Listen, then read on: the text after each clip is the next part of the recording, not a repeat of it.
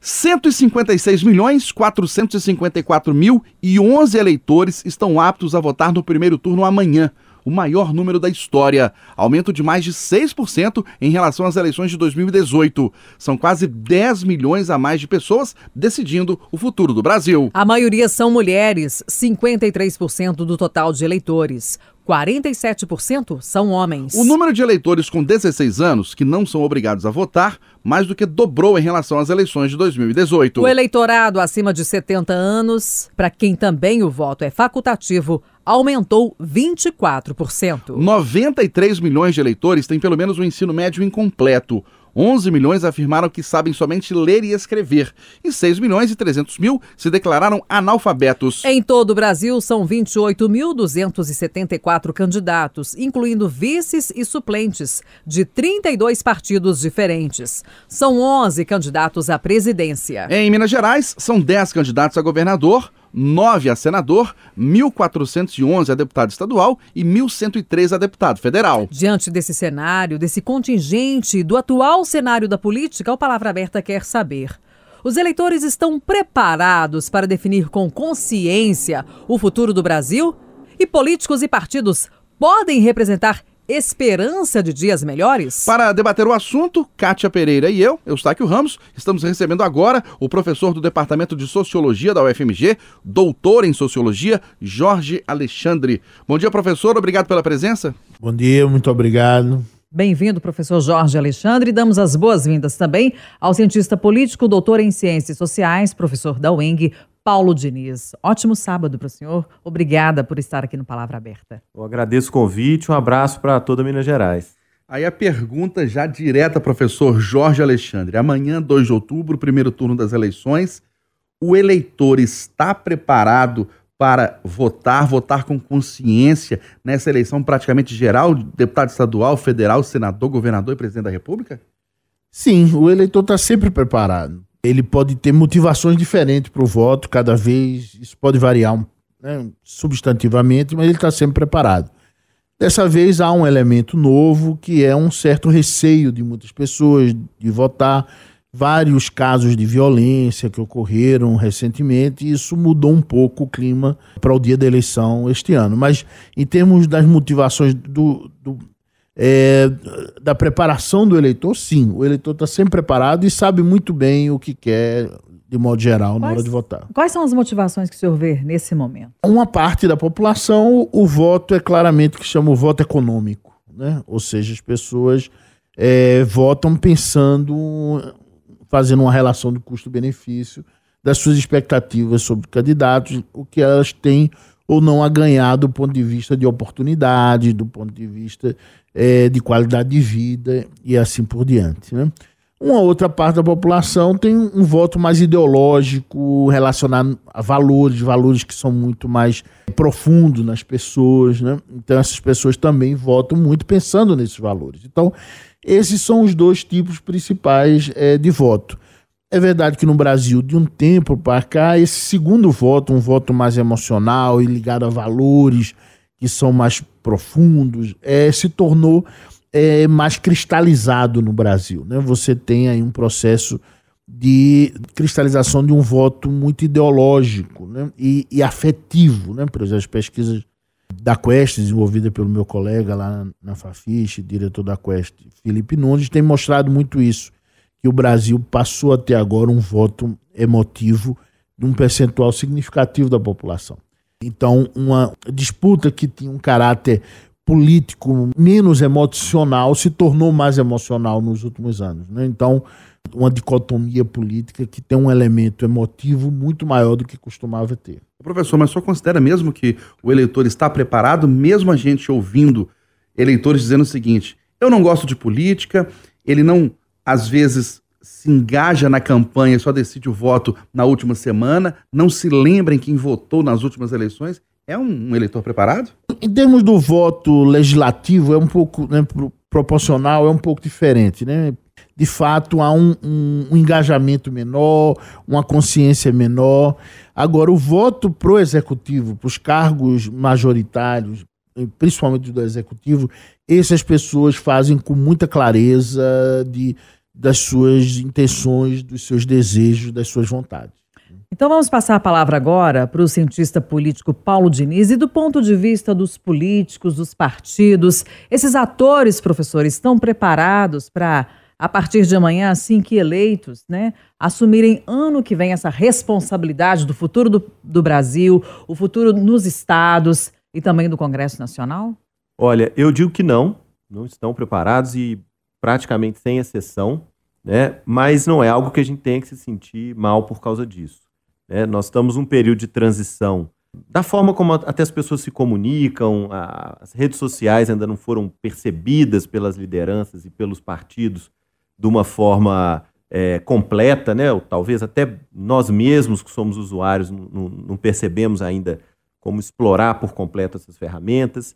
É, então eu vejo uma diferença na, na velocidade né, com que os partidos e as lideranças políticas se movem e a velocidade que a sociedade se move e tem demandas. Né? A diferença é muito grande, eles demoram muito a perceber o que está acontecendo, as necessidades das pessoas, quando isso vai se transpor em políticas públicas, nunca é exatamente o que as pessoas estão precisando naquele momento. Mas, como eu falei, não é algo que a gente deva se sentir muito desanimado, porque é uma, uma, uma transição geral pela qual várias outras organizações estão passando também. Né? Organizações de mercado, sistema de educação, todos estão é, se adaptando a essa nova velocidade que as coisas acontecem. A questão das lideranças partidárias e políticas é um pouco mais complicado porque é mais amplo, né? Mas acho difícil que a gente vá ver as nossas demandas sendo atendidas assim com a presteza necessária. O senhor tem percebido melhoria dos partidos e melhoria dos políticos nos últimos anos? Olha, eles estão sendo mais cobrados, isso sem dúvida. E eles, nesse processo de transição, que também envolve né, a legislação eleitoral, financiamento dos partidos, todo, toda uma mudança, né, que não é só da sociedade, mas também do, do marco legal, eles estão sendo muito mais cobrados e eu vejo um esforço muito grande para que eles é, é, é se adaptem né, e não fiquem, não fiquem de fora do, do, do novo cenário que vai surgir. Nós temos, sem citar nomes, mas nós temos, por exemplo, grandes partidos da política brasileira de duas, três eleições é, atrás, né, que agora é, não conseguem mobilizar tanto assim os eleitores não conseguem mais é, comunicar numa linguagem que as pessoas queiram é, ouvir ou que, que, que deem relevância para isso. Então, todos, todos, eu vejo isso aí fora do, do espectro partidário, estão num esforço muito grande para se modernizar e acompanhar, mas eu não vejo isso acontecendo. Voltar a palavra para o professor Jorge Alexandre, do ponto de vista do eleitor, qual que tem sido a fonte do eleitor de informação, por exemplo? E qual que é a qualidade dessa informação? A gente vê muito as pessoas buscando informações na internet, mas quando a gente fala internet, resume-se WhatsApp.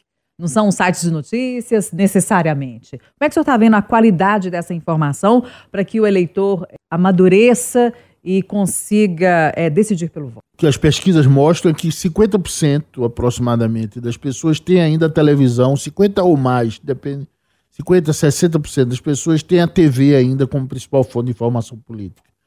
Você tem um rádio, você tem. Então, as mídias tradicionais, né, principalmente as de radiodifusão e TV, tem, tem um peso muito grande ainda.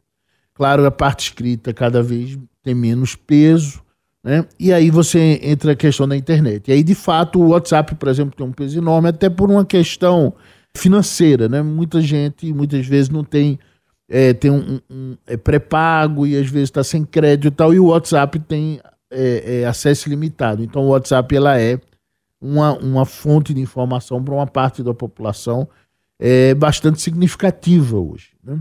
Agora, aquele choque que houve, vamos dizer, dessas novas mídias em 2018, a impressão que dá é que já não é a mesma coisa este ano. Né? Tanto é que a gente vê que todas as forças políticas se moveram na direção de ter bastante tempo de TV e de rádio no, é, nos programas eleitorais gratuitos. Então, isso mostra que as mídias tradicionais continuam com um peso muito grande e que aquela surpresa de 2018 não está se repetindo esse ano. Então eu diria que há uma mistura aí. E há um elemento também é, que a gente não costuma falar muito, que é o viés de confirmação. Né? As pessoas muitas vezes têm seus valores, têm suas. É verdade que houve durante algum tempo aí, principalmente através do YouTube e outras mídias, um processo de radicalização de algumas pessoas, mas as pessoas têm os seus valores e muitas vezes elas buscam as informações que vão confirmar esses valores, que vão, né, o viés de confirmação. Isso também é algo que acontece muito. Então, até que ponto também há esse poder de influência dessas novas mídias é discutível também. Se na verdade as pessoas não buscam aquilo que vai confirmar o que elas pensam. Há pesquisas experimentais, inclusive, mostrando como é difícil, por exemplo, desfazer é, a crença numa fake news. Por quê? Porque as pessoas buscam as fake news que elas já acreditam. Né? Então, tem esse elemento também. O professor Paulo Diniz, falando de novo do ponto de vista do político e do partido. Não sei se é a mesma visão do senhor, mas eu tive a impressão que a campanha eleitoral nas ruas ela foi fraca, foi pequena. A gente via, ouviu pouca movimentação dos candidatos nas ruas, comícios, poucos comícios, poucas caminhadas e até material de propaganda, cavaletes, poucos em relação a outras eleições. Isso é um processo natural por causa da ida da campanha mais para as mídias sociais ou é uma falta de coragem dos partidos e dos políticos de sair às ruas? Olha, eu aposto mais na, na primeira hipótese que você colocou, uma migração das campanhas para o digital. Mas é, como eu falei, 2018, né, houve algumas candidaturas que surpreenderam, é, inclusive no legislativo, né, candidatos que tiveram campanha muito focada em, em rede social e conseguiram votações expressivas né, no, no, no país inteiro. E eu percebo que os partidos maiores, os políticos mais tradicionais, eles olharam para esse modelo né, que deu certo em 2018 e tentaram investir nessa vertente agora né? A gente vê, às vezes, nem sempre encaixa muito bem a, a, a, o perfil daquele político com aquele formato mais dinâmico, um TikTok, um Instagram, mas eu vejo todos tentando né, seguir uma fórmula que deu certo. Em parte por medo né, de, de não ficar para trás, de não ficar de fora, e em parte também percebendo que isso aponta para algum futuro. Agora, eu vejo um, um momento agora de, de, estabilização desse formato, né? Porque isso não causa mais um choque, isso não causa mais uma surpresa muito grande. Você recebe vídeo do seu parente falando do candidato, depois de um amigo falando do mesmo. Esse dinamismo já não choca mais ninguém. Né? Então, os grandes, os partidos tradicionais estão embarcando, embarcaram nesse ano nesse formato, quando esse formato já não é mais uma coisa tão, uma novidade tão impactante. Pois é, professor Paulo Diniz. E pegando ainda gancho numa fala do professor Jorge Alexandre, desse impacto, né, do que aconteceu em 2018 com as mídias sociais, até para o eleitor formar a sua decisão. É, neste ano, o senhor percebe, por exemplo, que o senhor concorda que participar de um debate na TV, conceder entrevistas à imprensa, participar de sabatinas, que isso voltou a ter uma importância maior?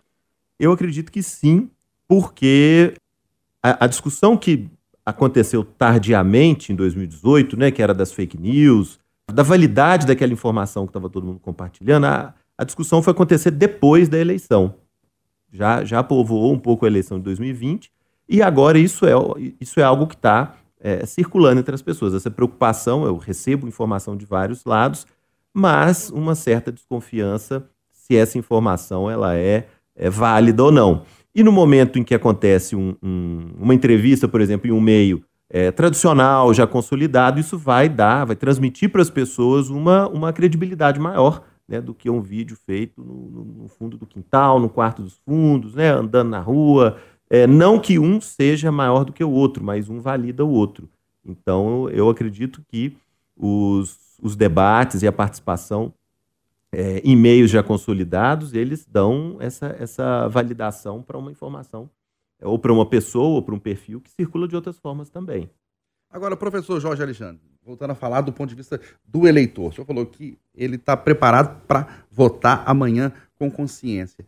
Mas ele está preparado para depois da eleição, quando os deputados, senadores, governadores e presidente da República assumirem os novos mandatos, o eleitor está preparado para acompanhar e cobrar, cobrar mudanças, cobrar melhorias no país ao longo de quatro ou oito anos de mandato?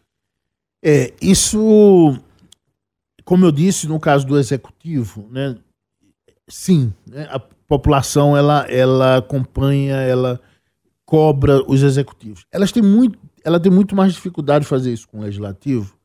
Isso porque essas eleições proporcionais elas criam um pouco, pouco vínculo do deputado, é, o vereador é um pouco diferente, porque o vereador tem um, ele, um elemento é, regional dentro da cidade e tal. Mas deputado, é, senador, né, principalmente o caso do deputado, cria pouco vínculo por causa do nosso sistema eleitoral, que tem suas vantagens, né? O sistema é, proporcional de lista e tal. Onde há um vínculo forte de cobrança do legislador, né, dos parlamentares, é onde o sistema eleitoral para parlamentares é distrital, porque aí você vota naquele, você elege né, aquele deputado tal do seu distrito. Então há esse elemento, eu sei de quem eu vou cobrar. No nosso sistema, agora o sistema distrital também tem outras desvantagens, né? Ele é, ele é complicado, por exemplo, para que, que surjam lideranças de minorias, tem uma série de, de, de desvantagens também, mas há esse vínculo mais forte. Agora, quando se trata do executivo, aí sim, a população ela, ela tende a acompanhar de modo Aí, geral. Fala de prefeito, governador e presidente da República. Exatamente. Quando se trata de prefeito, governador e presidente, a população costuma acompanhar né, com mais é, é, de forma mais próxima e, e cobrar né, resultados. E aí o, o resultado vem justamente na eleição seguinte, se aquele postulante a uma reeleição, por exemplo, continua no cargo, se ele é reeleito, ou se a população deixa ele de fora e, e elege outro. Exatamente. É aí, é nessa hora, mas durante o, o, o mandato isso vai sendo percebido, né? Os partidos fazem pesquisas ao longo do mandato, tudo isso é feito e é percebido se a popularidade do, do mandatário está, está boa ou não. Né? Então, para o executivo, há um acompanhamento razoável por parte da população. Pois é, professor Paulo Diniz. E aí, passada a eleição, ainda dentro dessa temática que o Eustáquio abordou com o professor Jorge Alexandre, a gente tem visto muitos candidatos atrelando, é, candidato ao Senado, né, deputado federal, etc., atrelando a sua imagem à de candidatos à presidência da República, a candidatos ao governo de Minas. Não acaba sendo uma via de mão dupla, porque aí o candidato ele consegue essa associação e consegue voto. Depois o eleitor não vai lembrar? Será que ele está contando com isso, na falta de memória do eleitor, ou que dessa vez o eleitor vai lembrar, ó, fulano é candidato de fulano, então agora eu vou cobrar e vou acompanhar melhor? Olha, é, nós vimos isso muito de 2018 para frente, né? A, a, onda que elegeu o, o presidente Bolsonaro, ela foi é, é, se dissipando depois, muitos aliados é, de primeiro momento, eles foram afastando e virando até inimigos, né? Alguns até radicais. Eu acredito que por causa da, da dinâmica da eleição, inclusive, né? A preocupação de quem é candidato é ganhar a eleição. E agora as eleições também estão, as campanhas estão com um período mais curto, né? Então acho que esse desespero de ganhar, chegar na votação, ele está mais agudo ainda, mais, mais é, é enfático ainda. Então acho que é mais nesse sentido de conseguir um sucesso ali eleitoral, conseguir ser eleito e depois essa parceria vai ser rediscutida, inclusive a, a, a fidelidade aos partidos, né? a, a, continuidade nos partidos. Eu vejo algumas figuras que tiveram uma, principalmente o legislativo, um desempenho muito é, é, é, surpreendente em 2018. Eles trocaram duas, três vezes de partido nesses quatro anos. Então, eles não mantiveram muito essa, essa fidelidade. É né? passageiro, então, né? Sim, e é, mais colocado na figura pessoal, né? Essa associação eu vejo muito como uma preocupação de momento ali, no momento da votação.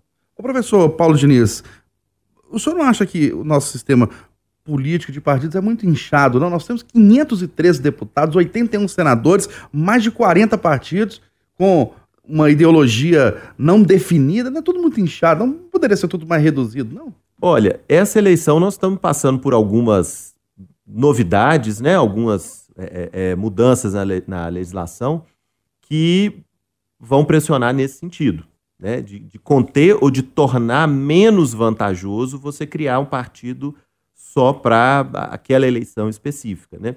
É, dificuldade de acesso a recursos, a, a, depender do resultado dessa eleição, né? O partido que tiver uma votação é, reduzida, ele vai ter dificuldade a ter tempo de televisão na próxima eleição, acesso a recursos. Então, é justamente para desestimular esse crescimento muito grande ou muito oportunista né, de criação de novos partidos. Mas eu, pessoalmente, aí fazendo uma leitura dinâmica né, dessa, dessa relação que a gente pode ter com, com o mundo político, nós, eleitores, cidadãos, eu acho que, a princípio, eu vejo isso de uma forma mais otimista. É claro que as ideologias se dissolvem, a gente perde um pouco a, a, a noção de, de quem defende o quê. Porém, isso facilita a, a abertura que um cidadão comum se torne candidato.